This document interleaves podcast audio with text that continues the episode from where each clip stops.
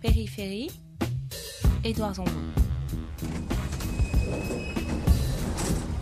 Même si je revendique maintenant le droit d'être qui je suis, addict, ex-toxico, ex-SDF, ex-alcoolique, la colère me monte lorsqu'on ne me réduit qu'à cela.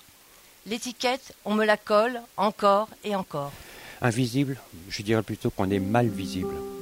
Et je sais pourtant que la majorité, par ceux que j'ai côtoyés des SDF et des malades alcooliques souffrent, allant jusqu'au suicide pour certains, et n'ont pas choisi cette situation, et que pour de multiples raisons, ils sont ratés le bon train, se sont trompés d'aiguillage. On n'a jamais entendu un enfant dire quand je serai grand, je serai alcoolique. Je ne suis pas migrant. Je m'appelle Sakina. Je suis la fille de Mohamed, fils de Omar. Le chômeur, quand il n'est pas une statistique, est régulièrement présenté comme un assisté, voire un fraudeur. Il y a des millions de gens très très bien en France. Je ne les connais pas. Donc je me forge une opinion négative en fonction des médias. Et ça, je ne veux plus. La carte d'identité, c'est seulement un papier administratif. Ça ne dit rien sur ma personnalité. Je ne suis pas qu'une étrangère. Périphérie. Périphérie.fr. Cet atelier, c'est une, une co-construction entre les assises et le réseau Culture du Cœur. Il y a eu un énorme travail de préparation qui a été fait par euh, donc le, réseau Culture du Cœur, euh, précisément par quatre associations euh, le CHU de Tours, la Maison des Solidarités, le Secours catholique et les pensions de famille, le Hameau, Saint-Michel et le Phare, qui sont des structures soutenues par la Fondation Abbé Pierre, entre autres, avec et c'est toute la volonté et toute peut-être la particularité de, de cet atelier, euh, c'est d'essayer de mettre au centre de la question les principaux intéressés et de s'interroger sur l'effet miroir euh, que les journalistes renvoient euh, à un certain nombre de gens lorsqu'ils parlent d'eux. Alors on sait tous hein, que parler dans les médias c'est un exercice de frustration, qu'on est en général jamais satisfait quand on prend la parole, mais parfois ça peut prendre un caractère d'une très grande violence. Et euh, pour avoir euh, eu la chance de préparer un petit peu cet atelier avec l'essentiel des participants, d'abord je voudrais les, remercier de la qualité du boulot. Vous allez entendre des témoignages qui sont absolument dingues, enfin d'une immense qualité et d'une très grande dignité et d'une très grande d'un très grand courage parce que euh, il y a quand même beaucoup des participants de, cette séquence qui ont accepté de se, livrer. Vous verrez que à travers euh, ces témoignages, la question qui, en tout cas moi, en tant que journaliste, m'interroge et j'espère que vous, elle vous interrogera, c'est la manière absolument partielle euh, dont, nous, dont, nous abordons ces sujets-là. C'est-à-dire que, et vous allez l'entendre dans tous ces témoignages, je ne suis pas que. Voilà. Euh, vous venez me voir parce que euh, je suis aux minima sociaux et que le sujet qu'on vous demande de faire est sur les minima sociaux, mais je ne suis pas que ça. Je voudrais remercier tous les participants qui sont euh, à cette table et puis les autres. Donc, dans l'ordre, Bruno Morel, qui est le directeur général d'Emmaüs Solidarité, que je remercie de, faire l'aller-retour et qui va tout de suite nous, éclairer sur le, résultat du, grand débat qui a été initié par, par Emmaüs. Serge, euh, que je vous présenterai tout à l'heure parce que vous allez nous livrer euh, un témoignage. Émilie Salva, qui est sociologue, qui va nous permettre euh, d'essayer de mettre un peu en contexte, de monter en abstraction, pour le dire vite. Guylaine et Alain, qui s'occupent d'une émission qui s'appelle Salon de pauvres sur Radio Béton ici, et Felipe Marquez, qui lui a créé un journal et fait beaucoup d'éducation aux médias. Il y aura aussi Corinne et Pauline qui sont dans la salle, qui prendront la parole tout à l'heure, et Jean-François qui est au premier rang. voilà, tout ça, c'est des témoignages qui ont été préparés. Je vous demande de les, écouter euh, avec attention. Et puis le groupe évidemment du Secours catholique de quatre femmes qu'on j'aurais voulu qu'on écoute justement euh, parce que ça nous aurait permis de commencer sur euh, sur la question du regard que nous avons sur sur les étrangers et les migrants pour le dire avec encore une fois un mot valise. on chamboule tout. Bruno pour commencer. Euh, vous, achevez, enfin vous avez décidé de vous inscrire dans le cadre du grand débat national. Vous avez décidé de faire le grand débat des pauvres. Euh, D'abord, euh, est-ce que vous avez hésité à l'appeler le grand débat des pauvres? Parce qu'il y a toujours des questions sémantiques autour de comment nommer les choses. Et puis deuxièmement et surtout, qu'est-ce qu'il en sort de la relation entre les publics accueillis par Emmaüs et les journalistes en général? Alors, ça, ça marche? Bonjour. Non, nous on l'a pas appelé le grand débat, on l'a appelé le grand débat solidaire et, c'était plutôt important. Et puis ça revient un peu au titre de ce que disait Edouard, c'est-à-dire comment rendre visibles des gens qui n'ont aucune visibilité, ou plus exactement qu'une visibilité par rapport à leurs difficultés. Moi, je suis frappé de la manière dont les personnes à la rue sont traitées, et notamment on leur renvoie euh, la responsabilité de leurs difficultés. c'est des gens qui déconnent, c'est des gens qui refusent des places d'hébergement, etc. Euh, donc on s'est dit, bah, il y a un grand débat, il faut y aller, parce qu'il y a quatre thèmes où on ne s'y retrouve absolument pas. Donc on a, fait a soumis un questionnaire. Euh, d'abord, premier enseignement extrêmement euh, étonnant. 400 personnes issues de la rue, Marot, d'accueil de jour, sans hébergement, se déplacent spontanément et veulent apporter leurs propositions. Il a fallu les accompagner, mais c'était leur voix, c'était pas la voix des salariés d'Emmaüs. Et, puis après tout ça, comme il y a plein d'associations qui l'ont fait, ben on s'est regroupé au Conseil économique et social environnemental il y, a, quelques jours pour faire remonter les propositions. 17 propositions sont faites et là je suis très très étonné du traitement journalistique euh, sur ces 17 propositions. N'a été commenté qu'une seule proposition, c'est le fameux Vie ma vie de pauvre, qui, a été repris par tout le monde. C'est quoi Vie ma vie de pauvre? Alors certes, il y avait un côté un peu provo et c'était normal qu'ils disent ça, mais il y avait ce thèmes qui étaient euh, extrêmement importants pour eux. D'abord, un, se considérer en tant que, que, citoyens et qu'on les reconnaisse comme citoyens, et puis deux, concrètement, qu'on arrête de casser l'APL, qu'on arrête de mettre les gens à la rue, tout ce qu'on essaye de porter, et sur lequel vous, vous, alors on y reviendra après, vous répondez, mais de manière euh, comme un marronnier. Donc je pense qu'on reviendra sur, Sur, sur, ce sujet-là. En tout cas, euh, voilà, c'est pas des gens qui ont voulu être stigmatisés dans leur euh, dans la difficulté, c'est des gens qui ont voulu qu'on les reconnaisse comme des citoyens porteurs de solutions dans un contexte où on se foutait complètement euh, de leur voix. C'est pour ça que j'aime bien euh, le titre des invisibles. Bon, autant le dire, on, risque de prendre cher, nous les journalistes, à cet atelier, mais on est là pour ça, quoi. Vous, vous allez prendre moyennement cher. Je vous le disais, on a entrepris un enfin, les structures ont, entrepris un, travail de préparation euh, assez exemplaire qui a duré pas assez longtemps, mais bien deux mois et demi ou trois mois quand même. Euh, et chacun des, participants à ces, ateliers euh, a, accepté de préparer un texte. On va commencer par le, vôtre, Serge, si vous voulez bien. J'ai envie de dire que ce que vous avez écrit de manière spontanée, c'est un peu la manière dont vous aimeriez que nous, journalistes, on vous raconte. Tout à fait, cette petite tranche de vie, une tranche de mon histoire, voilà, que je vais, que je vais vous raconter. Alors, je m'appelle Serge, j'ai la soixantaine.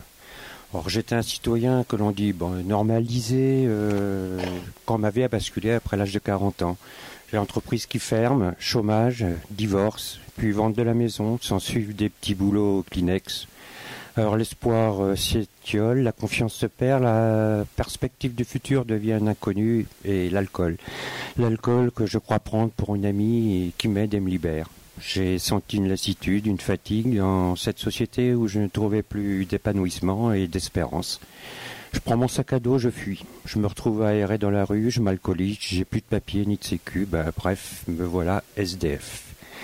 Est-ce que je m'arrête là? L'instinct de survie est là. Je m'assois sur un muret à côté d'une supérette et d'une main hésitante, je m'en dis. J'ai conscience que j'ai perdu toute ma dignité, je ne suis plus Serge. Quand je suis alcoolisé, je ne tremble pas, je prends de l'assurance. Alors pourquoi arrêter? Sur mon muret, j'observe les gens. Certains me fuient du regard, d'autres me regardent. Je ne sais pas si c'est un regard de mépris, de compassion ou de peur que quelque chose puisse faire aussi basculer leur vie un jour. Je ne veux pas aller dans les foyers. Il faut trouver un endroit où dormir. Je trouve un porche d'immeuble. Ce n'est pas possible, me dit un résident. Alors je trouve un petit coin isolé dans une rue, souvent contrôlé par la police. J'ai le sommeil euh, léger et angoissé. Le lendemain, il me reste un peu d'argent. J'entre dans une boutique pour acheter des sous-vêtements. On me dit on ne sert pas des gens comme vous. Je ressors. Qui suis-je? J'ai l'impression de ne plus être un homme, mais un bipède quelconque. Le temps passe, les années, alcool, rue, mais j'en peux plus, je suis fatigué et je veux encore vivre. Il me faut une adresse pour avoir une carte d'identité. Je décide d'aller au CCS. Je veux arrêter l'alcool. J'essaie de stopper ce poison, mais le corps me réclame cette toxine. Il se venge, tremblement, sueur, crise de manque. Il a gagné. Je bois. Grâce aux services sociaux, j'obtiens un logement. Alors c'est décidé, je fais une cure, car je sais que c'est pas moi qui domine l'alcool, mais que c'est lui qui me domine, et qu'il me faut être aidé et armé pour dominer et combattre mon ennemi. C'est une démarche difficile. C'est accepter d'être alcoolique, avec toutes les stigmatisations faites autour. Dans les médias, l'alcoolisme est souvent lié à la violence et la délinquance.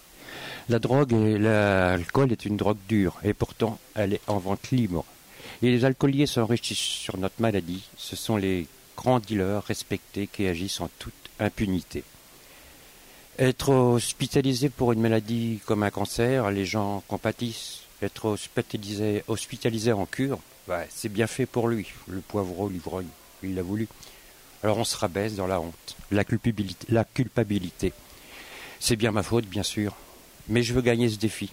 Alors est-ce qu'on est invisible ou stigmatisé? Stigmatisé, oui, c'est sûr, je le pense. Invisible, je dirais plutôt qu'on est mal visible. Et je sais pourtant que la majorité, par ceux que j'ai côtoyés, des SDF et des malades alcooliques souffrent, allant jusqu'au suicide pour certains, et n'ont pas choisi cette situation, et que, pour de multiples raisons, ils ont raté le bon train, se sont trompés d'aiguillage. On n'a jamais entendu un enfant dire Quand je serai grand, je serai alcoolique. Aujourd'hui, j'ai gagné une bataille. Je fais des activités, je fais au cinéma, je vais au théâtre. Mais je sais que, dans les yeux de beaucoup, même dans l'abstinence totale, je suis toujours un alcoolique et je le resterai toujours. Et cette impression me rattrape lorsque je vois l'alcoolisme abordé dans les médias. C'est la stigmatisation et la non-compréhension que je ressens, jamais la main, la main tendue. Merci Serge.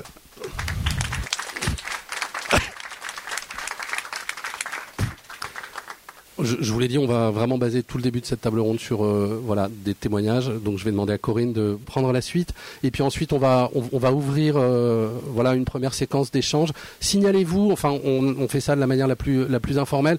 Excusez-moi, j'ai un petit souci avec mes dents et ma bouche. Euh, je m'appelle Corinne, je suis suivie depuis 15 ans au centre de soins des addictions de Port-Bretagne à Tours. Mon chemin est celui d'une enfant abusée par son prof de violon, d'une jeune femme décoratrice qui s'épanouit dans son travail d'une maman violentée qui, après un divorce difficile, fait une rencontre toxique, m'initiant au produit qui m'a fait sombrer dans l'addiction. 15 ans de lutte contre la maladie, mais aussi contre la stigmatisation et la bêtise qui en découlent. Comme tous ces mots clichés qui me nomment, toxicomane, qui m'appellent SDF, car j'ai connu la, froideur du bitume. Pourtant, tous ces raccourcis de langage ne me définissent pas plus qu'un gros titre de fait divers. Tel que, alcoolique, elle se fait agresser dans son appartement par un SDF ou bien, bipolaire, le fils en était pris à sa mère. Combien de fois j'ai lu ces phrases qui choquent, qui cinglent, vulgarisant la singularité des gens, leur fragilité psychologique, les maladies psychiatriques et troubles addictifs qui ne permettent pas une vie bien tranquille. Déshumanisé, voilà ce qui me choque, surtout que mes défaillances ne me qualifient pas, la maladie non plus. J'ai arrêté d'écouter une certaine presse qui fait me sentir plus exclu que je ne le suis et banni les clichés qu'elle propage et qui enferme. En protection, je me reconstruis en travaillant sur le bien-être, sur l'échange, qui est un maître mot dans ces maladies psychiques qui isolent et désociabilisent déjà elles-mêmes. Maintenant, je sélectionne les médias, m'approprie les infos, celles qui vont aider à ma réhabilitation. Je me documente et peux écouter pendant des heures des conférences mises en ligne. Mes problèmes de drogue, l'isolement, la rue sont des lointains souvenirs et j'ai une méfiance absolue pour l'alcool. Cette vie chaotique, ma fragilité mentale, j'en fais une force dorénavant et pense m'inscrire dans un parcours de médiation pour, partager ma singularité, mes connaissances des problématiques de la maladie, afin d'aider les gens isolés en souffrance. Cette maladie est un, un labyrinthe où sans cesse il faut retrouver le lien. Culture du cœur m'aide à le retrouver, car les ressources culturelles font partie des remèdes qui soignent et soustraient de l'exclusion. Je partage également la création d'un blog pour les usagers de Port-Bretagne et tous ceux qui voudraient s'informer sur les troubles addictifs et les moyens mis en œuvre pour s'en sortir même si je revendique maintenant le droit d'être qui je suis, addict, ex-toxico, ex-SDF, ex-alcoolique, la colère me monte lorsqu'on ne me réduit qu'à cela. L'étiquette, on me la colle encore et encore. Ces termes faciles qui condamnent et brisent l'estime de soi, si difficile à retrouver. Comment faire pour que le journalisme soit au plus proche de la réalité humaine?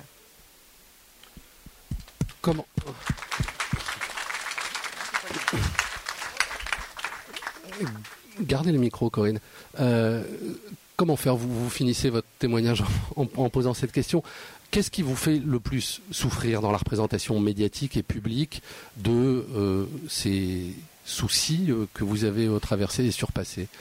Ce qui me fait vraiment, euh, euh, ce qui m'ennuie vraiment, ce qui me fait souffrir, c'est bah, les représentations qu'il y a derrière.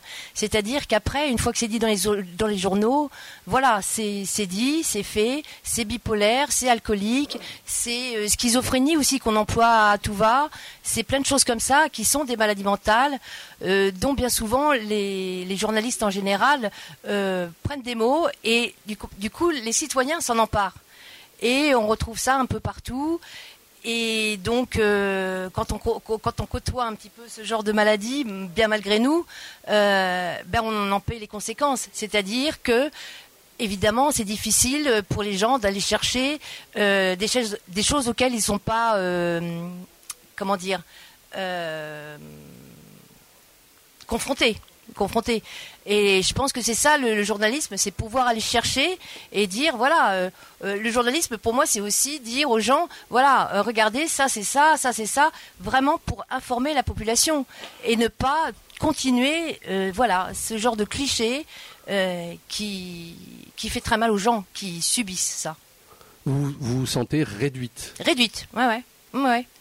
Alors maintenant, effectivement, effectivement, je mûris, je prends de l'âge et je m'en incommode, mais sans cesse quand même. Je m'en incommode jusqu'au moment où euh, ça, ça m'émeut et ça me fait mal.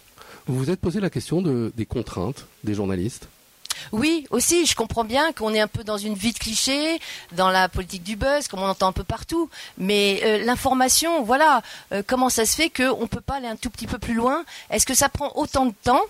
De, au lieu de mettre bipolaire, euh, il a agressé sa mère, est-ce qu'on peut pas mettre un homme souffrant d'une maladie mentale euh, Voilà, c'est quand même moins, euh, voilà, parce qu'après bipolaire, on va le prendre. Et des jeunes, j'en ai entendu dans des cours d'école, ah t'es bipolaire, mais s'ils savaient comme c'est un trouble très très difficile à vivre. Et c'est ça qui est, embêtant. D'ailleurs, beaucoup de, gens qui souffrent de bipolarité sont souvent très addicts, enfin, ont, cette, euh, une, euh, cette fragilité derrière. Parce qu'en fin de compte, c'est une maladie aussi de, l'émotion. Donc, euh, voilà. Donc, voilà. Émilie Salva, vous observez le, traitement des marginalités, on va, le, on va le dire comme ça, dans, les médias. Est-ce qu'on est condamné à des postures réductrices et parfois blessantes? Euh, alors déjà, non, loin de là, mais euh, en soi, euh, on peut trouver certains éléments explicatifs de cet aspect réducteur, en fait, notamment, je dirais, surtout par rapport à des représentations sociales. Certaines représentations sociales, quelles que soient les sociétés, mettent en lien un certain nombre d'amalgames, ou bien encore, comme vous l'avez cité, des confusions de terminologie. Et chaque société a un certain nombre de critères culturels, euh, comportementaux, euh, mais aussi euh, sociaux, qui vont aborder donc seulement sur un angle les individus concernés. C'est-à-dire qu'en fait, du coup, il va y avoir une certaine perception, mais une perception qui va se focaliser sur un détail ou une caractéristique. Et cette caractéristique, elle peut être, justement par ces représentations, comment dire, augmentée, extrémisée, ou bien encore renforcée. C'est l'essentialisation. Alors, c'est oui, ça en fait partie, tout à fait. Cela dit, euh, dans vos exemples hein, déjà, justement les premiers de parcours, euh, certaines représentations sociales sont aussi historiques. Euh, tout ce qui est de l'ordre de les terminologies dites situation de pauvreté et de précarité, il faut savoir que depuis plusieurs siècles, les représentations diffusées et transmises sont généralement négatives. Donc en fait, elle perdure. C'est une pérennité de représentation à travers un certain nombre, possiblement, de médias. Bruno euh, Morel, euh, vous, vous en pouvez plus euh, justement de répondre à une sorte de précommande. allô Emmaüs, bonjour. il me faudrait une Afghane de 25 ans qui n'a pas le voile, qui a des jolis yeux, qui accepte de face caméra. Euh, enfin, vous, vous, en êtes aujourd'hui euh, dans cette colère-là, vous, les, les, associations caritatives? Alors en plus, en général, on demande, il faudrait, ça serait bien qu'elle vive dans une voiture et qu'elle travaille dans le monoprix du 15e arrondissement. J'en rajoute un peu, je suis désolé, mais, mais il faut que vous compreniez, je suis très frappé par, par le message de, de, de, Corinne. Ce que dit Corinne, c'est la traduction exacte de toutes les difficultés qu'on a par rapport au, au, au témoignage. Et ce qu'il faut que vous sachiez, c'est que les personnes à la rue, elles ont ou, prises en charge dans les dispositifs, elles ont deux craintes. La première, un, elles ont de la famille. elles n'ont peut-être pas envie que leur famille, qui ne savent pas ce qui, se passe, sont informés comme ça des difficultés. Deux, il y a toujours l'espoir que ça ira mieux dans dix ans. Et on est dans un phénomène de réseau où, bah, dans dix ans, on n'a peut-être pas envie de revoir des choses négatives, négatives sur soi. Alors après, il y a toute l'histoire du casting que vient dire Edouard, qui est extrêmement compliqué. Ce qu'il faut que vous sachiez, c'est qu'une fois qu'on a répondu à toute la commande, y compris le site, le site, il faut être à tel endroit, avec telle lumière, etc. Après, il faut mobiliser les personnes. Il faut les sensibiliser, il faut les accompagner sur, euh, sur, l'entretien. Il faut aussi mobiliser les équipes. Alors, je vais faire très caricatural, excusez-moi. Tout ça demande euh, pas mal d'heures de boulot, pas de pause, c'est pour le JT du soir. On se débrouille. Des fois, vous venez, excusez-moi, vous, vous passez toute l'après-midi chez nous. Au meilleur cas, il y a une phrase qui est reprise. Au pire, on ne sait pas ce que devient le reportage. Alors, c'est pas un problème d'ego, hein. c'est un problème qu'après, il faut, gérer vis-à-vis des personnes. Parce qu'une personne à qui on donne, on parle d'invisible, mais à qui on donne la possibilité de faire entendre sa voix, bah après, euh, c'est un peu compliqué en disant, vous m'avez saisi, et il se passe rien, et vous m'avez utilisé. Donc c'est ce genre, je pense qu'il faudrait qu'on arrive à travailler des, modes opératoires un peu plus simples. Et euh, la tentation de nous envoyer chier, elle, euh, alors c'est arrivé. Non mais c'est arrivé. C'est arrivé. Ça arrive notamment sur quand quand quand quand il y a une exigence euh, euh, inacceptable euh, du genre ah non parce qu'en plus c'est il y a quand même vous avez quand même une espèce de jouet de jeu un peu habile. Ah bah si on va pas chez Emmaüs, on ira à la Fondation Armée du Salut. Hein on est un peu en concurrence entre nous tous. Et Dieu sait qu'on n'a pas du tout envie dans, dans, dans, ces jeux-là. Alors effectivement, il y a par moment, par moment, on vous envoie chier, comme tu dis, notamment quand vous nous demandez tous la même question au même moment. Tiens, c'est Noël, ça. Au fait, si on faisait le réveillon des pauvres. Tiens, il fait chaud. Au fait, si on faisait comment, euh, comment on a soif dans la rue. Euh, je vous assure que c'est extrêmement compliqué. Euh, alors, il arrive qu'on vous envoie balader. Euh, mais après, on sait bien qu'il y, a une conséquence, parce qu'on a aussi envie que nos sujets soient portés, mais soient portés positivement. Alors de grâce, si on arrivait à faire des, sujets de fond, si on arrivait à les anticiper, et surtout, et après je vais arrêter mon, ma, ma liste de courses, essayez aussi de faire des reportages sur des histoires positives, sur des résultats positifs. Arrêtons de stigmatiser les publics sur leurs difficultés. On va parler de l'alcoolo, on va parler de, la violence dans un centre, on va parler euh, de, de, voilà d'incidents qu'on a, mais on ne parle pas de ce qui se passe bien. Moi, je suis frappé sur le traitement des migrants. On a parlé sur les migrants de la France qui rejette, on n'a jamais ou peu parlé de la France qui accueille. Tu me fais une transition parfaite. Je voulais commencer par ça. Euh, je vous propose d'écouter le témoignage d'Anouche, de Susanna, de Sakina, de Magina, euh, qui euh, représentent un groupe de huit femmes qui, elles aussi, ont, décidé de s'emparer de la question migratoire, avec tous les mille guillemets qui va autour, encore une fois. on a enregistré hier après-midi, elles avaient préparé leur texte, je suis venu, j'ai fait un petit montage hier soir. Périphérie. Périphérie.fr. Je ne suis pas migrant. Je m'appelle Sekina. Je suis la fille de Mohamed, fils de Omar. Je suis née le 20 novembre 1972 à Binissaf. Je suis algérienne, d'origine marocaine. Je suis mariée et la mère de trois enfants, une fille et deux garçons. Je suis une artisane dans le domaine de la culture. J'ai donné des cours. J'ai appartenu à une famille d'une classe moyenne. Nous avons des coutumes et des traditions. Nous ressemblons à toutes les familles algériennes. Je ne suis pas immigrant. Je ne suis pas immigrant. Tout ce qui stigmatise un être humain, lui reprochant d'être étranger, est loin de la réalité. Celui qui voit en son prochain un être différent se trompe en se limitant par une langue ou une frontière. Pour combattre les mots, il faut être sensible aux mots des autres et ne plus stigmatiser qui que ce soit. Je crois que ce qui est écrit sur ce qu'on appelle les papiers d'identité ne dit pas tout de la personne. L'identité, pour moi, ne se limite pas par une frontière ou une langue, afin d'être loin d'enfermer quelqu'un par notre regard, ou nos paroles, ou nos actes. Je m'appelle Susanna. Je suis arménienne. Je suis née en Arménie à Ichmiadzin, dans le village Apaga. J'ai deux sœurs, Narina et Tatevik. Je suis l'aînée. Je fais dix ans d'études à l'école de mon village. Après, je fais cinq ans d'études à Erevan à l'université Ratchatur à Bovian. Je suis professeur de mathématiques. En même temps, j'étais caissière euh, dans un supermarché. J'étais très contente. J'avais le métier euh, que j'aimais et le travail que j'adorais. J'avais des patrons très gentils, des collègues sympathiques. J'ai connu Ike au travail et nous avons décidé de nous marier. J'avais tout ce que je voulais, mais la vie a décidé de changer tout ça. Je me suis retrouvée en France et là, tout est changé. Les gens, la manière de vivre, la culture, les habitudes, la langue. Ça fait trois ans que je suis en France. Ici, mon rôle a changé. Je suis dans un lieu où je ne connais rien et je dois réussir à faire ma place ici.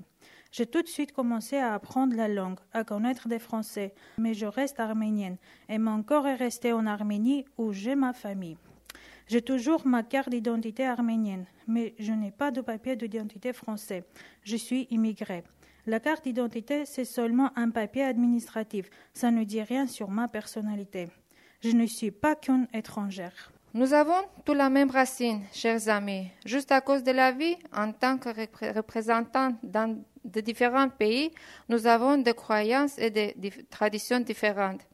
Aujourd'hui, je suis fière car j'ai l'occasion de découvrir la culture française.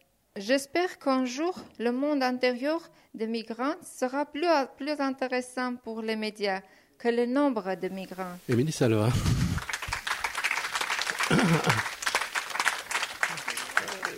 J'en reviens, à cette question, enfin moi qui m'a vraiment euh, frappé dans tout ce travail qu'on a pu faire, euh, d'être renvoyé à une cohorte, c'est-à-dire d'être un nombre ou d'être un titre.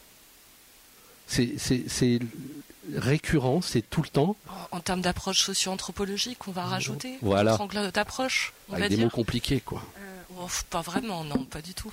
Euh, quoi qu'il en soit, euh, effectivement, on va axer sur une terminologie, un terme, un titre. Et en soi, cela va encore une fois focaliser sur un détail, une Parce caractéristique. Que si je résume, Anouche, Susanna, Sakina et Magina, en fait, le terme générique pour parler d'elle, c'est sans papier. Alors, en soi, euh, c'est ce qu'on appelle une catégorisation sociale, hein, clairement.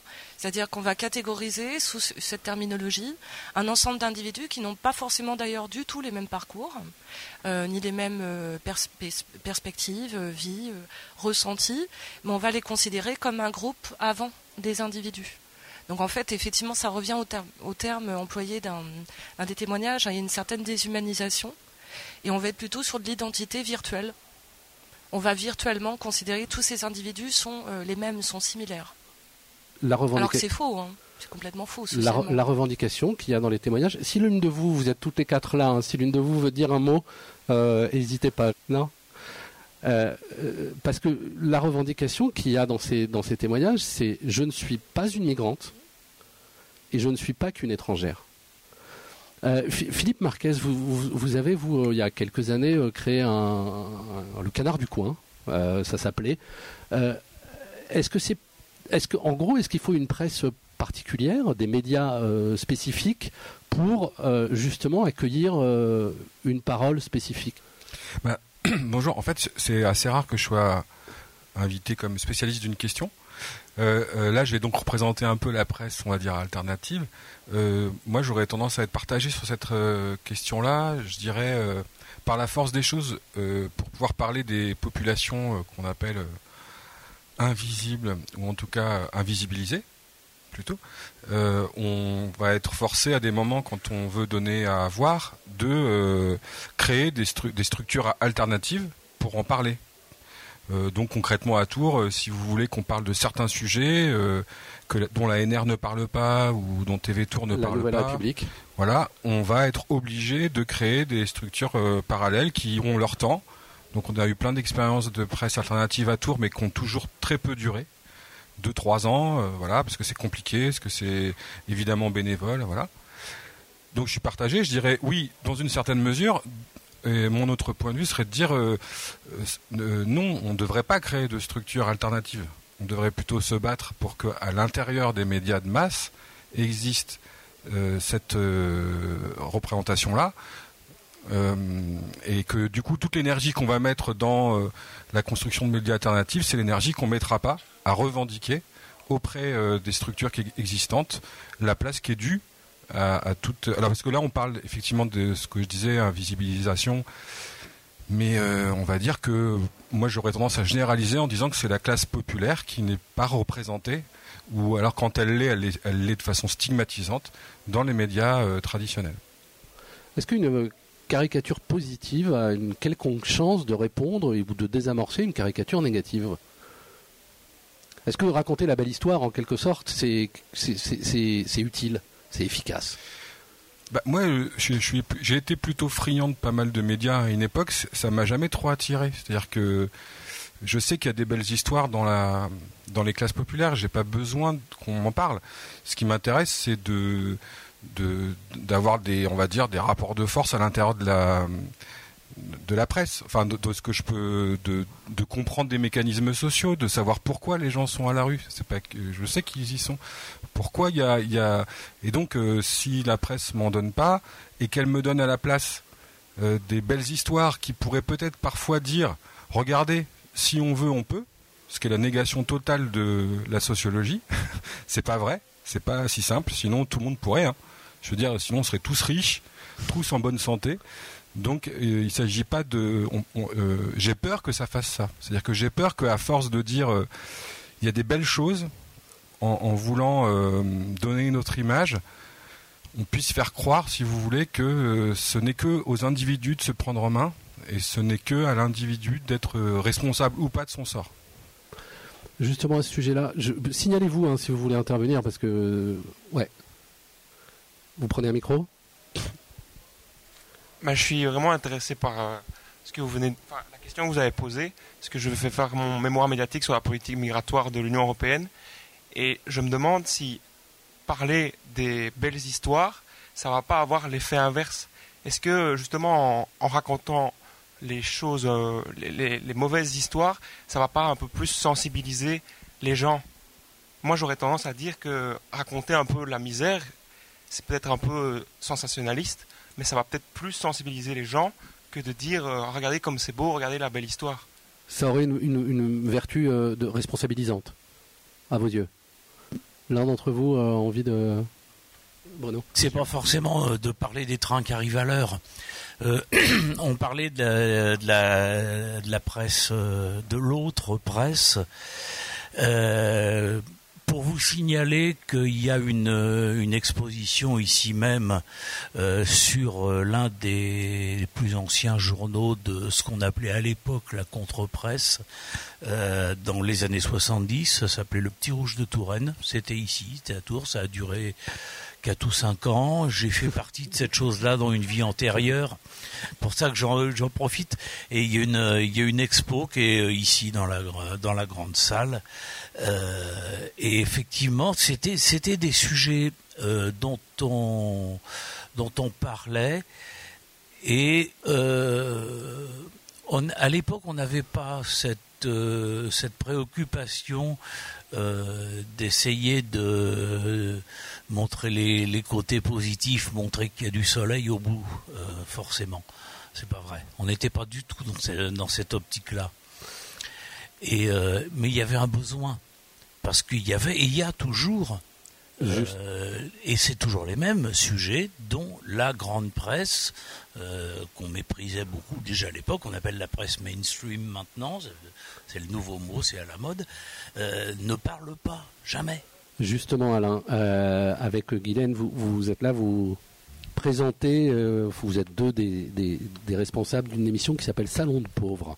Euh, sur, euh, sur Radio Béton, ici, c'est tous les deuxièmes mardis du mois, entre 15 et 16, si ma mémoire est bonne. Avec compte Twitter et tout, mais Guylaine vous donnera tout ça. Qu'est-ce que c'est que de, enfin, qu'est-ce que c'est que de faire une émission pour les pauvres? Eh ben, euh, justement, c'est, non, mais c'est une boutade. Le, Non, mais le j'ai titre, bien compris, mais- le, le titre est parce que euh, on a, on a d'abord parce qu'on se prend pas au sérieux, et deuxièmement parce qu'on n'est pas des journalistes. Euh, et ça, pour moi, c'est important. Euh, nous, on regarde pas ça comme un sujet avec un œil extérieur, avec avec ce fantasme de l'objectivité. C'est vous, en fait. Nous, on est dedans. On a, on a les mains dans le cambouis. Non, mais c'est vous que vous, vous, vous, vous racontez vous-même. C'est ça l'idée. Voilà, on C'est un dispositif euh, du, du revenu euh, du RSA, pardon. Ouais. et, et c'est dans ce cadre-là que vous avez créé cette, cet outil. Guylaine, peut-être. Voilà. ce qu'on a ce qui nous avait euh, réunis, c'était euh, quand on a commencé à évoquer ce projet, on a fait une affiche, une petite, euh, petite affichette, et en haut de l'affiche, il y avait ça. Nous sommes bénéficiaires du RSA. On nous appelle profiteurs, feignants, assistés, cassos, bon à rien. Aujourd'hui, nous allons faire entendre notre voix c'est comme ça que tout est parti. Oui, en, effet. Alors donc notre euh, émission, il y a beaucoup de choses à dire sur notre émission. Je vais essayer d'être euh, courte euh, sur le sujet, mais le but, c'est en fait entre personnes allocataires de minima sociaux de se rencontrer, d'échanger, d'échanger personne à personne et de créer du lien. la grande difficulté qu'on rencontre quand on est dans une situation difficile, c'est qu'on évite euh, marginalisé justement, à, l'écart de la société. On se renferme sur soi. Or, on est toujours un membre de la société. Et ce qu'il faut essayer de, faire comprendre et pour créer du lien, justement, c'est d'aller vers les autres et de et l'émission a ce but. Euh, nous avons beaucoup de rubriques dans notre émission, mais en particulier, nous recevons, euh, par exemple, les représentants d'un garage solidaire, une coiffeuse solidaire à domicile qui se déplace et dont les prix sont très modiques. Nous donnons des informations sur euh, toutes les sorties culturelles gratuites qui sont à la disposition des gens. Il y a quand même des, dimanches où les musées sont gratuits, etc. Enfin, beaucoup de choses comme ça. Euh, nous avons aussi euh, reçu, alors, mais toujours sur un pied d'égalité, Serge, par exemple, qui est venu témoigner parce qu'on a eu une thématique sur l'addiction.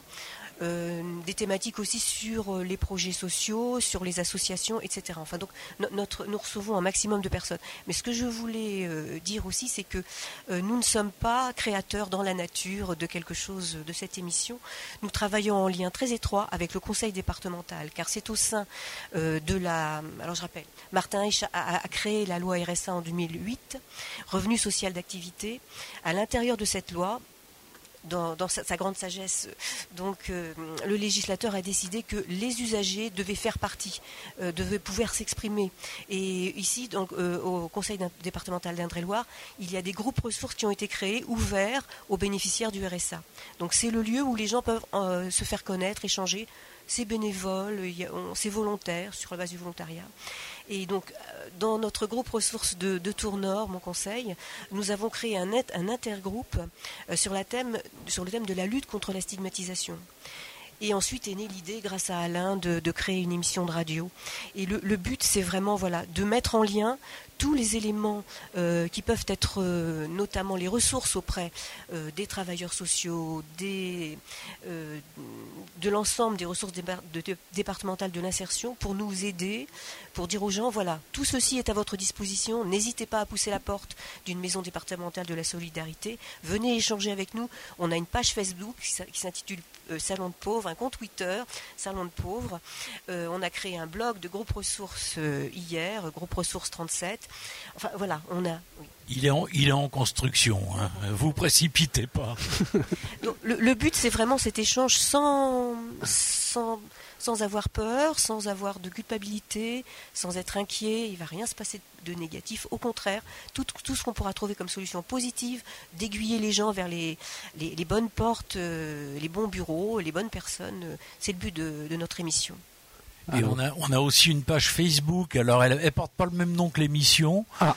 Euh, ça, ça, se complique. C'est un petit peu plus long. Ça s'appelle Bénéficiaires du RSA des gens comme les autres.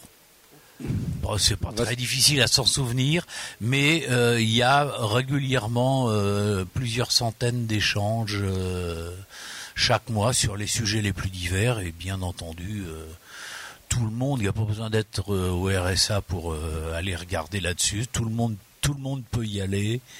Et si vous connaissez des gens qui sont euh, malheureusement au RSA, eh ben, dites-leur, allez voir ces supports-là. Vous avez peur que vous avez l'impression que les, les gens que vous invitez euh, à un salon de pauvres, euh, ils n'oseraient pas parler dans d'autres médias. Il y a quelque chose, moi, toujours dans cette préparation qui me qui m'interroge. Euh, c'est à la fois la très, enfin, travailler avec vous sur ces quelques séquences, ça a été à la fois la très grande méfiance, voire la très, très grande défiance qu'il y a vis-à-vis des journalistes, mais aussi, et on l'a bien vu dans tout le travail, et on va ensuite euh, donner la parole à Pauline, euh, ce, cette volonté que vous avez euh, de, de vous, enfin de se raconter. Est-ce que vous pensez que, en fait, finalement, vous faites tomber une peur? Ben oui, mais c'est certain. D'abord, on n'est pas dans un média neutre. radio Béton est une radio locale. Euh, c'est une radio connotée rock, mais pas seulement. Euh, elle est issue directement euh, de l'époque du mouvement des radios libres et elle en a conservé les valeurs. Elle n'a pas été rachetée par un groupe, la Garderier pour rien. Il y a quasiment pas de publicité. C'est pas qu'on soit contre par principe, euh, bien que certains d'entre nous le soient, mais euh, c'est que tout simplement euh, on va pas particulièrement la chercher, sauf sur des projets précis où là il faut il faut absolument des budgets et comme les collectivités locales euh, sabrent dans les subventions depuis des années et des années, on est bien obligé de se débrouiller autrement. Mais je veux dire c'est pas un média neutre, c'est un média où euh, on peut se sentir un peu chez soi, donc, on peut se lâcher.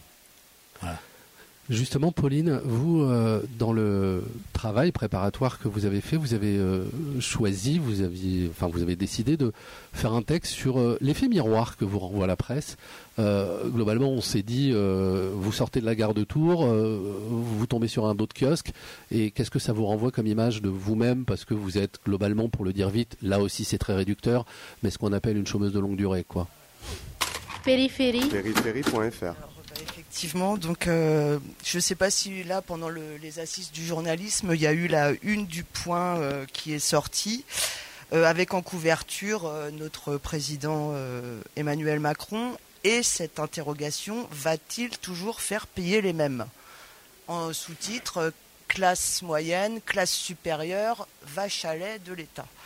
Ce qui veut dire, alors il faut voir ce que ça ce que, ça dit et ce que ça ne dit pas en fait. Le sous-entendu là-dedans, c'est que c'est encore euh, ces salauds de pauvres pour le coup qui vont euh, probablement téter euh, dans leur assistanat cette, ce pognon de dingue qu'il coûte à la société française.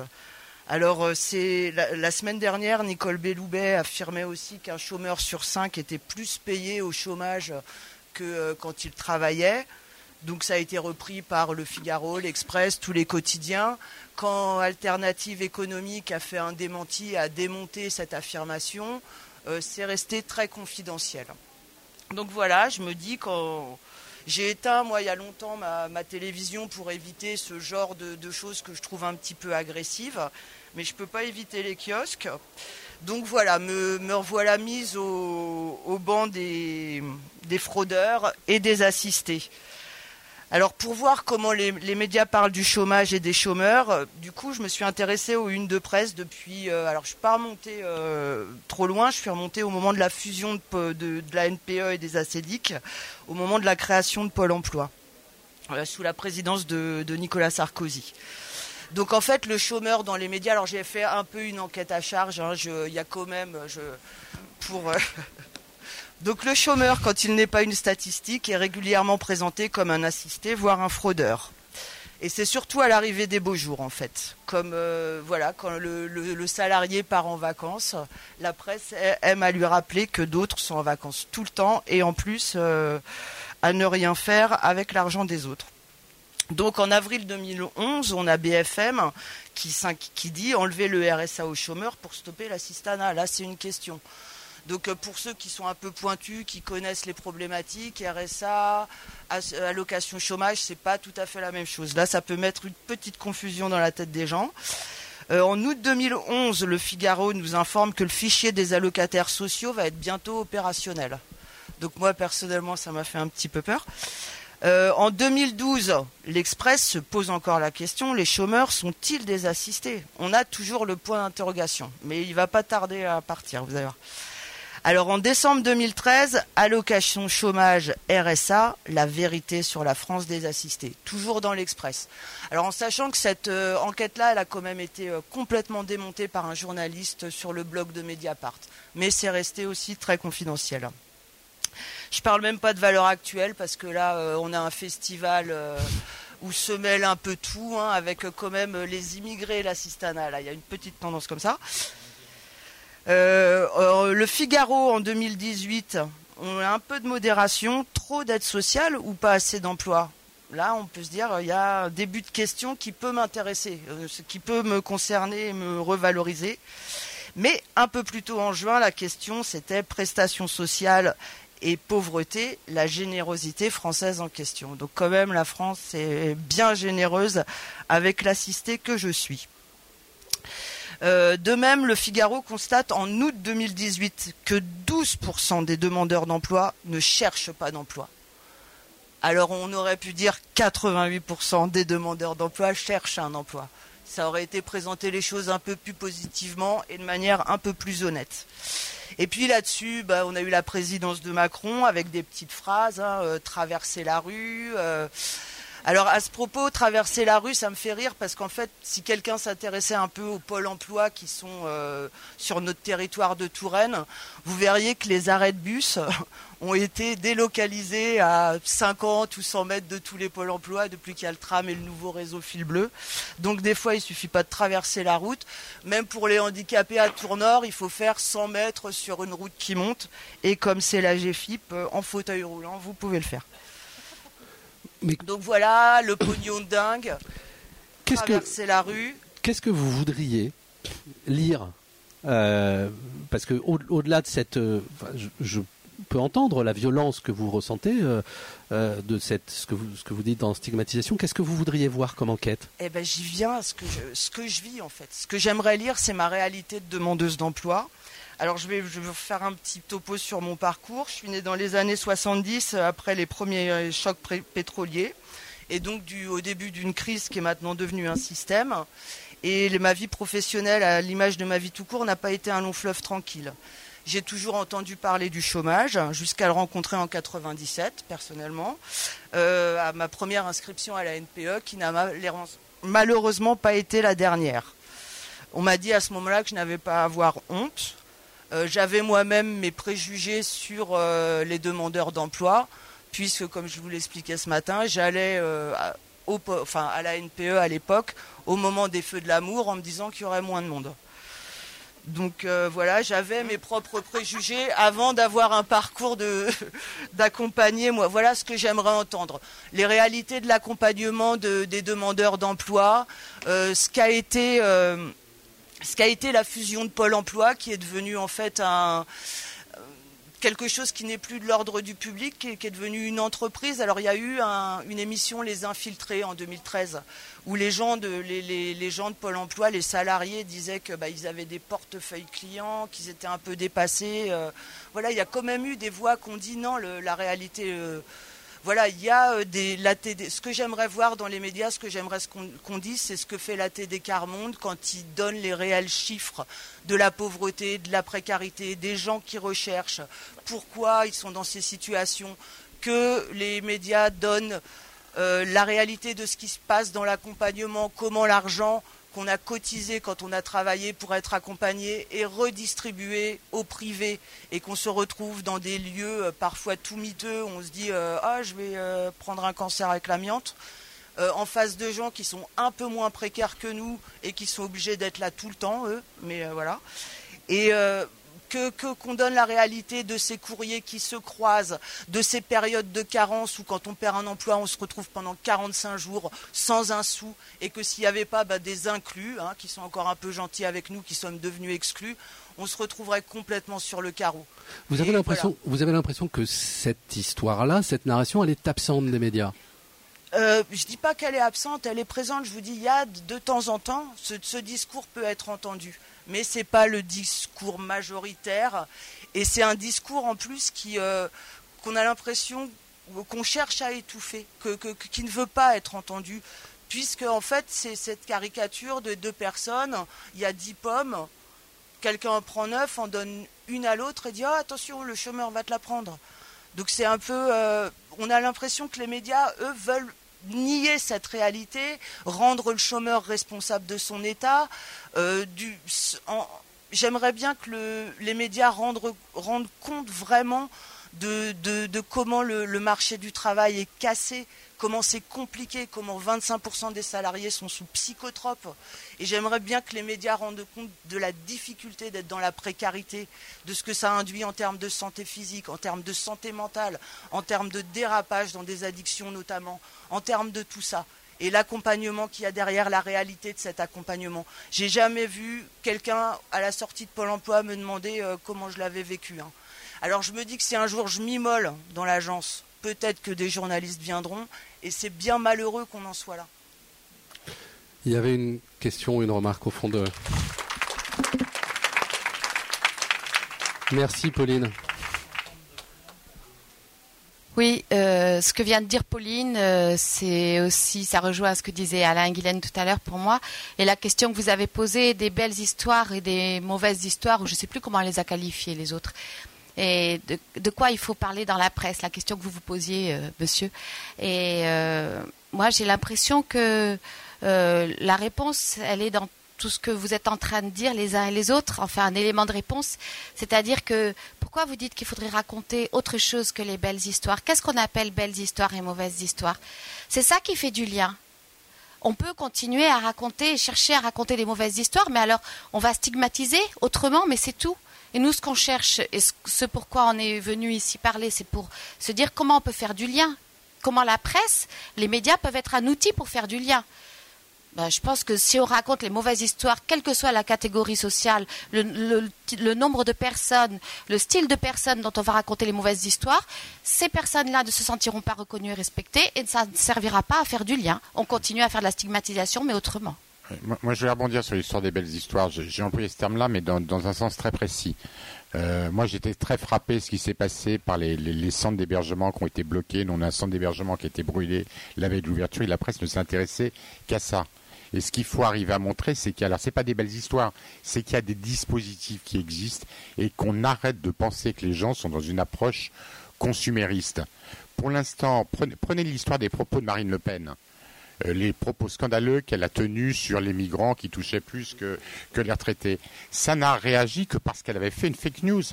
Faisons des dossiers de fond en disant c'est quoi la prise en charge du chômage à l'heure actuelle? C'est quoi un migrant qui arrive, il a le droit à quoi? Moi je le redis, il faut, il faut dire qu'un migrant qui arrive, il a le droit à rien. Tant qu'il n'aura pas un statut, il n'aura rien. Donc c'est ces sujets-là qu'il faut aborder. Moi, ce que j'ai envie de vous, d'en appeler, c'est à des, traitements de fond et sur la durée. Arrêtez de réagir par rapport aux conneries qui sont balancées par X ou Y personnes. Ce que tu nous dis à travers les lignes, c'est qu'on travaille pas assez, quoi. Bah, euh, ce que moi, moi, moi, moi j'appelle un vaste, partenariat avec les professionnels. Alors peut-être que nous aussi on communique mal. Euh, euh, qu'on soit plus clair sur ce qu'on fait, qu'on explique ce que sont et qu'on travaille effectivement à long terme et qu'on fasse des sujets de fond et pas et pas c'est l'hiver. Vous savez, l'hiver dernier, on a ouvert parce qu'il a neigé. J'avais BFM toutes les heures qui venait faire un reportage. Et il me disait une heure après, alors c'est quoi votre sentiment? Ben, Je dis, bah, il dort toujours. Par contre, personne n'est venu nous voir une fois que les dispositifs ont fermé pour dire que sont devenues les personnes. On les a mis à l'abri, il y a de la neige. Alors là, on y va, c'est vachement intéressant. Par contre, il fait beau et tant mieux, et on arrête.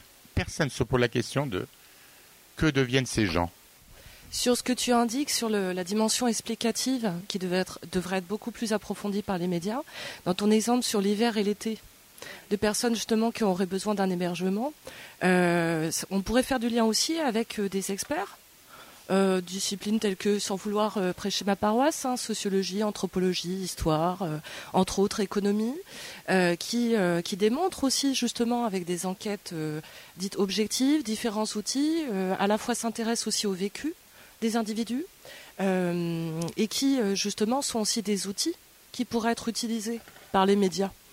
Et à ce niveau, justement, euh, il y avait une recherche de Julien Damon sur les sans domicile fixe et le prisme dans les médias. Et c'était très bien vu. En fait, on s'intéresse particulièrement aux sans domicile fixe pendant l'hiver. Pourtant, tout ce qui a été démontré, c'est qu'en été, il y a autant, voire plus, tout à fait effectivement de décès. Mais c'est plus sensationnel. Et puis c'est un moment donné où tout d'un coup il va y avoir plus de dispositifs en hiver. Donc euh, est-ce qu'on parle de médias sensationnalistes ou bien encore explicateurs, voire même euh, rendre intelligibles justement certaines réalités? Juste préciser mon, impression par rapport à tout ça, parce que dans notre émission, on va parler aussi bien euh, de choses qui nous révoltent, je prendrais par exemple euh, le refus de la CMU euh, par certains médecins. On a fait un certain nombre de, de, missions avec des témoignages là-dessus. et puis, bah, la rubrique d'après ou l'émission d'après, on va inviter cette fille qui s'est reconstruite et qui est devenue coiffeuse itinérante et euh, à des prix euh, très très bas, ou euh, le garage associatif. donc on sera dans le, on sera dans le, dans la nouvelle positive. C'est-à-dire que comme si l'un confortait l'autre. J'entends bien. En revanche, les journalistes sont quand même un peu coincés entre parfois le marteau et l'enclume. globalement, si on donne de la chair on court au risque de faire ce que le grand public appelle de la presse sensationnaliste, d'aller chercher l'émotion, d'aller faire les tirs-larmes. Et si on ne le fait pas, on survole. Euh, elle, elle, est, quand même pas facile à résoudre cette équation. Oui, Bien sûr qu'elle est, pas facile, mais bon, le, sensationnalisme à lui tout seul, euh, si on va jusqu'à sa propre caricature, euh, c'est BFM. Je veux dire, euh, si tu t'immoles par le feu, à partir d'un mètre cinquante de flamme, t'es sûr d'avoir BFM. Guylaine, Philippe, et là il y a une question. Hein juste ajouter que ce dont on a besoin euh, de la part des journalismes, c'est du journalisme d'investigation, avec des enquêtes euh, profondes qui mêlent euh, ben, les enquêtes de terrain, la réalité avec les personnes qui, vivent des situations diverses et variées. les spécialistes, Émilie Salva a été aussi une de nos invités lors d'une émission, mais aussi on aurait dû faire ça dans votre studio. Hein. Les institutionnels, euh, euh, nous avons chaque année, nous recevons Monsieur Vincent Lourd, qui est euh, conseiller départemental chargé de l'insertion, etc., et qui vient nous parler de ce qu'il met en place, etc., et, qui soutient notre émission aussi. De même, je vois Monsieur Bourdet qui est là, directeur de l'insertion. Enfin, donc, c'est-à-dire que c'est un ensemble de choses qui fait que nous sommes tous liés dans la même société. Si on sépare les gens en disant il y a les bons, ceux qui sont les bons exemples, et puis les mauvais qu'on laisse de côté, eh ben, on, on se de la réalité, de la richesse humaine euh, que représente l'ensemble des personnes qui constituent cette société. Donc il faut ramener tout le monde vers le bon cercle et se dire que tout sert. Les institutions servent. Il ne faut pas être ni contre les journalistes, ni contre les institutions, ni contre les, je ne sais pas moi, euh, la médecine, les soins. Il faut vraiment faire, euh, faire groupe. et le but, c'est de ramener les gens vers le centre. Bonjour. Merci pour vos témoignages et c'est passionnant. Pour moi, c'est le, enfin, le débat le plus intéressant depuis mercredi. Euh, non, c'est vrai. Je, non, non. J'étais. Euh, alors moi, je suis journaliste. Euh, j'ai j'ai travaillé en presse généraliste pendant pendant quelques années. Je suis journaliste pigiste, donc un statut qui est assez particulier puisqu'on a plusieurs employeurs et on est payé à la pige, donc à la mission. Euh, et euh, au début, lorsque je travaillais pour un titre national belge, parce que je viens de là, euh, lorsque je parlais de sujets, moi j'ai fait mon mémoire sur la migration, sur les, refus à la frontière qui sont en fait liés à un quota en Belgique. Lorsqu'on a dénoncé ça, voilà, donc le, sujet est sorti et à la suite de ça, bah voilà, on veut aller plus loin, donc on veut faire de l'enquête. Et en fait, au deuxième sujet, on dit bah, ok, très bien, donc là tu auras 3000 signes, donc c'est pas grand chose. Puis on me dit euh, au sujet suivant, bah non, mais ça va, c'est pas sexy quoi. Euh, on en a déjà parlé. C'est pas sexy. Alors le c'est pas sexy, euh, je l'ai beaucoup entendu. Et aujourd'hui, j'ai la chance de travailler pour une presse spécialisée destinée aux médicaux et aux, aux travailleurs sociaux. C'est passionnant parce qu'on a le temps, on a un peu plus de moyens aussi, c'est super. Mais il y a une frustration parce qu'en fait, on sait qu'on est peu lu. Alors, on est lu par les bonnes personnes parce qu'on se dit, bah, lorsqu'on va parler d'une initiative positive, moi en région PACA, ça va pouvoir essaimer, euh, c'est passionnant. Mais on se dit, euh, moi j'ai fait, un, je travaille beaucoup sur l'accès aux soins des minorités marginalisées. C'est un terme, je me demande souvent comment le dire. Bah là, on a fait un travail euh, sur les personnes transgenres et comment elles sont reçues à l'hôpital. C'est un, un thème qui est, c'est un scandale. C'est un, et en fait, je sais que ça a été lu uniquement par les soignants euh, qui lisent ma revue. Donc, euh, je sais pas, 10 000, euh, 10 000 abonnés, je sais pas. Et on se dit, mais ça, il faut. Alors, quand on propose ces sujets-là à de la presse généraliste, en tant que journaliste pigiste spécialisé, euh, soit on n'a pas de réponse, et vraiment, on est dans 8 cas sur 10 où on n'a pas de réponse. Soit on nous dit, bah, c'est pas sexy, c'est trop anglais, ça va pas parler à de gens. Enfin voilà, je, je veux pas. euh, c'est pas mi- mi- misérabiliste comme témoignage, c'est juste pour euh, que vous ayez ce, ce son de cloche aussi. Et souvent, voilà, et on est aussi, nous, euh, euh, pas tous les pigistes, et heureusement, mais beaucoup d'entre nous sont précaires aussi et doivent jouer, euh, jongler entre, euh, entre aussi parfois des titres qui vont nous payer, euh, pour lesquels on va faire, on, va faire des articles avec lesquels on n'est pas à 100% d'accord, mais qui vont nous permettre d'enquêter après sur d'autres sujets pour lesquels on, va peut-être publier ben, sur Bastamag, sur Reporter, sur, sur des sites n'y- auxquels on croit, mais qui nous paieront moins, euh, voire pas pour certains magazines. euh, euh, euh, euh, certains étaient là euh, il n'y a pas longtemps. Voilà, c'est juste un témoignage, je ne veux pas prendre plus la parole, mais je voulais faire entendre ce son-là.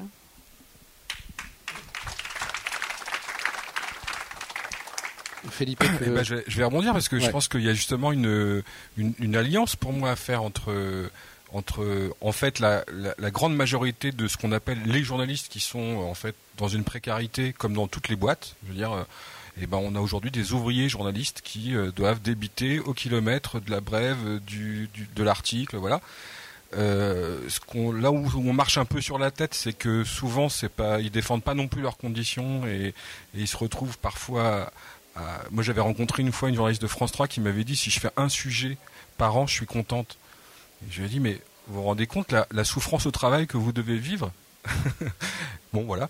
Et euh, je dis ça en passant. Moi, ce que je, là, où je, je, voulais rebondir, c'était dire euh, à la question euh, comment on fait pour euh, soit on tombe dans le social- le truc que tu as dit, et euh, J'ai pas dit soit soit. hein. Non, non, dit, bien sûr. euh, on- il faut trouver la ligne de crête trouver entre la les deux. ligne de- Et, et je pense que au vu de, de la situation aujourd'hui de, des travailleurs de la presse et pas que de la presse, de, de- de la production d'informations, euh, en fait, on n'a plus le temps de penser. Et, et sincèrement, moi, je le dis avec beaucoup de de, respect de ce que j'ai pu vivre à la dernière réunion et encore aujourd'hui, la qualité du travail qui a été effectué par ce groupe euh, est quelque chose d'incroyable au vu de ce que je peux voir par ailleurs chez des journalistes dans des enfin je suis pas non plus un spécialiste mais je veux dire en lisant certains articles on se dit ils n'ont pas travaillé. C'est- pas une question d'angle. Il n'y a pas de travail. Quand vous savez que dans des grandes écoles de journalisme on n'a plus de bibliothèque. Il y a eu une époque dans les années 2000 où la bibliothèque avait été fermée pendant plusieurs années à, la plus grande école de journalistes euh, parisienne. C'est honteux. C'est-à-dire qu'aujourd'hui vous avez des jeunes qui choisissent la carrière journaliste qui après le bac font 2 3 ans 4 ans. Ils sont tout de suite sur le terrain. Et je suis désolé. Et ben on va apprendre beaucoup plus de gens qui ont euh, de la bouteille, qui ont eu le temps de travailler, que parfois euh, ceux qui ont la mission de nous informer. Et, voilà. Et je pense que le fond du problème, un des fonds du problème est celui-là. Et je rajouterais euh, à la personne, à la dame qui nous a dit que c'était le meilleur débat. Moi, je pense que ce qu'il faudrait revendiquer, c'est qu'on puisse l'année prochaine être de nouveau invité aux assises, mais pas dans une salle une, mais dans une grande tribune. Et c'est à ce moment-là qu'on aura considéré qu'on a donné la place à cette question. Parce que cette question, elle est hyper importante. On voit aujourd'hui les mouvements sociaux qui sont en place, qui sont dans une détestation de la, du milieu journalisme. Et aujourd'hui, aux assises, je jette pas la pierre et, aux organisateurs, hein, mais on est dans un système qui ne, ne- on ne, ne s'autorise pas à, donner la place à, une parole. euh, voilà, je reviendrai pas sur les deux titres de cet atelier. Il y a eu deux titres, un dans un dépliant, un dans le programme officiel. Euh, et donc, dans un des deux titres, on a supprimé le mot stigmatisé, c'est-à-dire qu'on peut même pas se dire. C'est un mot, moi je l'ai noté comme ça. Il paraît donc impossible pour des organisateurs de débat de, de, de laisser dans un titre la stigmatisation, qui était Non, le non, mot non. choisi. Non, non, non, c'est un peu plus con. Enfin, D'accord, c'est plus compliqué. Voilà, Mais pour le coup, marginalité, moi quand j'ai lu le titre de marginalité, je franchement, j'ai rien compris. Et quand j'ai invité des gens à dire euh, la marginalité dans les médias, qu'est-ce que ça veut dire? Pour moi, le mot marginalité précisément est un mot stigmatisant. Je, voudrais, avant, il y a quelques questions. Avant, je voudrais donner la parole à Jean-François pour le dernier des témoignages, justement, parce qu'on on est sur. euh, Jean-François a décidé, lui, d'écrire un texte sur une vision un peu plus générale, un peu plus globale, et euh, qui rejoint sur. euh, Enfin, qui rebondit sur ce que euh, vient de dire Felipe, sur une sorte de journalisme d'a priori, en fait, qui nous est de plus en plus reproché. Bonjour, bon je vais me lever parce que comme je suis au premier rang, ça sera un petit peu plus pratique. Donc je, bon, bah, je m'appelle Jean-François, j'ai 52 ans, donc là je ne vais pas apporter un témoignage comme l'ont fait mes camarades de l'association, mais plutôt une vision qui m'est propre. De, ce que je pense des médias. Donc depuis de très nombreuses années, euh, donc je suis l'information d'une oreille plus ou moins attentive en fonction des sujets qui font la une et qui m'inspirent ou pas, en fonction de mes centres d'intérêt. Alors, certains d'entre eux deviennent rapidement du bourrage de crâne, une sorte d'intoxication, donc j'ai inventé une expression pour ça, je l'appelle la bolimico-médiatique. Et en premier exemple, je citerai les, horreurs des, attentats qui ont frappé notre pays, entre autres il y a quelques années. Donc les médias se sont rués sur cette actualité, de là à monopoliser euh, bah, tous les supports qui étaient euh, au maximum à leur disposition. Et j'ai pensé à l'époque que ces attentats étaient beaucoup trop médiatisés, trop mis en avant, et j'avoue avoir tenu des propos extrêmement racistes envers euh, la population musulmane. Je suis, j'avoue être tombé dans le piège de l'amalgame. Euh, bon, je pense que tout ça c'est dû à une mésinformation, un manque de culture générale de ma part. hein. toutes les religions ne sont pas comme ça et eux non plus. Donc euh, je, suis tombé dans, le principe de la stigmatisation euh, d'une population qui est elle-même victime d'une minorité de frappadingues et qui malheureusement donne une mauvaise image, marque mauvaise image de toute une population. Et euh, le terrorisme n'est pas représentatif d'une religion et malheureusement je suis tombé un petit peu dans le piège. Bon, je vous rassure, j'ai grandi depuis, je ne pense plus ça du tout. Euh, donc plus récent ensuite, euh, cette affaire sans fin concernant les gilets jaunes. Bon, je ne suis pas du tout calé en politique ni en économie. J'ai avalé des tonnes d'informations où on mettait bah, l'impression de, on mettait les gentils d'un côté, les méchants de l'autre, m'obligeant presque à avoir un regard extrêmement négatif envers cette bataille entre les gilets jaunes et ces fameux CRS-SS comme en 68. Et moi, je me situais au milieu, ne sachant pas à quel point, à quel sein me vouer de là ne plus être capable de, me forger une propre opinion sur, euh, sur, sur l'actualité, une opinion personnelle. Ces opinions étant occultées par cet acharnement de violence, d'interviews triées sur le volet, dont je me suis senti complètement manipulé, encore une fois par ignorance probablement. Donc je pense qu'il faut avoir une solide culture euh, politique, une culture générale pour être au fait de l'actualité, pour avoir sa propre opinion qui ne soit pas systématiquement orientée par celle que les médias veulent nous mettre dans le crâne. Donc les médias savent que le français dit moyen, entre guillemets, le citoyen lambda n'est pas un érudit, moi par exemple, donc nous sommes facilement, facilement manipulables. Et hélas, mes méconnaissances, qu'elles soient volontaires ou non, ont fait de moi une victime de cette manipulation. Tout est fait, semble-t-il, pour semer la confusion dans les esprits, y compris le mien. Donc pour finir, pour aller dans la direction du sujet qui nous concerne aujourd'hui, donc j'ai refusé l'année dernière de participer à une activité dans un quartier HLM de la ville, ces fameux quartiers sensibles où les médias font leur chou gras des méfaits commis parfois euh, dans ces quartiers, euh, la drogue, la violence, les voitures brûlées et ce depuis tellement d'années, que ma vision des zones sensibles est euh, totalement stigmatisée, totalement stigmatisée, parce que les médias euh, ne, mettent pas, si vous voulez, en avant ce qui se passe dans ces, dans ces quartiers-là. Il y a des associations, il y a des clubs, il y a des gens très bien. Et à chaque fois, on nous met en avant les 5% de racailles qui foutent la merde dans les cités, qui ne sont pas les 95% des gens qui y vivent. Donc maintenant, je n'ai plus aucun souci à aller euh, dans des quartiers dits sensibles. Je ne crains pas ma vie chez tous les coins de rue. Donc il faut savoir, pour terminer tout ça, que j'ai un, un lourd passé dépressif. Donc je, suis- je me suis qualifié il y a quelques années d'homme euh, en étant l'homme le plus négatif de France. Donc depuis pas mal de temps, j'essaye J'essaie du passer euh, du côté positif de la force. Donc je suis quelqu'un qui suis isolé. Bon, j'ai pas d'amis, je vis seul depuis très nombreuses années, et j'ai un petit peu l'impression que ma culture générale, je la fais au travers des médias. Bon, il y a de très très belles choses en France. Il y a des millions de gens très très bien en France. je ne les connais pas. Donc je me forge une opinion négative en fonction des médias. Et ça, je ne veux plus. Merci Jean-François. Euh, euh, bonjour, euh, je m'appelle Yolanta. je viens de Géorgie, d'origine arménienne. Je suis avec les filles de Secours catholique. ils ont préparé leur témoignage. Ils sont pas timides, justement, ils sont réservés.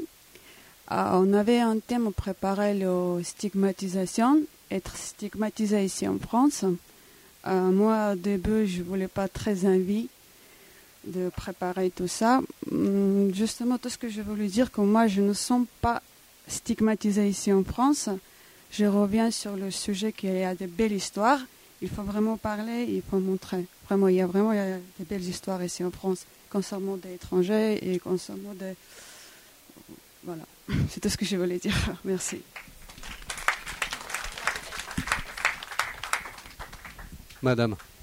Bien, bah, je vais essayer de rester positive après tout ça. Donc je voulais dire que je suis bien sûr très touchée par tout ce que j'ai entendu. Moi j'aimerais mettre le zoom euh, sur l'éthique. Hein. Euh, je vous ai entendu parler comme un journaliste. Je vous ai entendu parler de chair. J'avoue que ça m'a beaucoup choqué quand vous avez dit on doit faire de la chair à un moment. Donc moi je sais que dans la salle il y a beaucoup de jeunes étudiants.